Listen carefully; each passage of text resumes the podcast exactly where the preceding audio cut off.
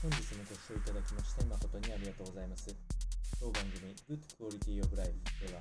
日々皆様がワクワクして過ごせるような新しいトピックスやヘルス関係の論文等を参考にしながら情報提供を行いますので、ぜひお聞きください。それでは本日のテーマですけれども、えー、カナダの医学協会が新指標を発表したというニュースがあの BBC ニュースを通じて出て、こちら内容をお伝えしていきたいと思います。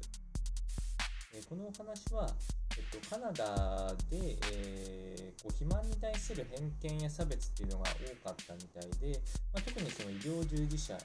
え顕著に出ていたということで、えー、このダビーカナダの医学協会が4日に、えー、肥満っていう定義を体重だけでなくその人の健康を全般から定義すべきという新しいガイドラインを発表いたしました。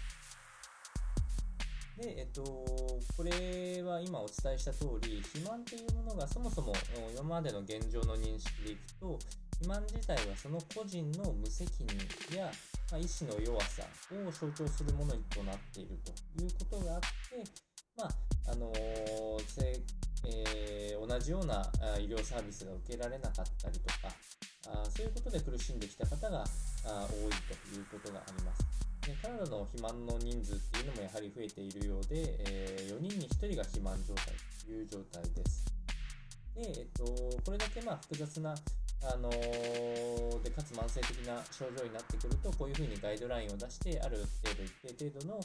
えー、見識を持つべきだという意見からこういう状況になったということでしたでガイドラインの中ではあ新しい、えー、説明のしまして、えー、心理療法や、え外科手術この辺も入れていくといいんじゃないかというようなあお話が入ってきております。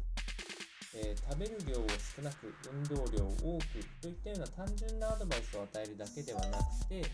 えー、運動をするっていう動作に、えー、取り掛かるのが大変な方に関しては、えー、胃のバイパス手術などで、え食べる量を意図的に制限していくと。やあ精神的にどうしても、え食事があに頼ってしまうような方には心理療法を取り入れたりと今までにない、えアプローチの肥満の解決策を導きたいということのお話でしたので、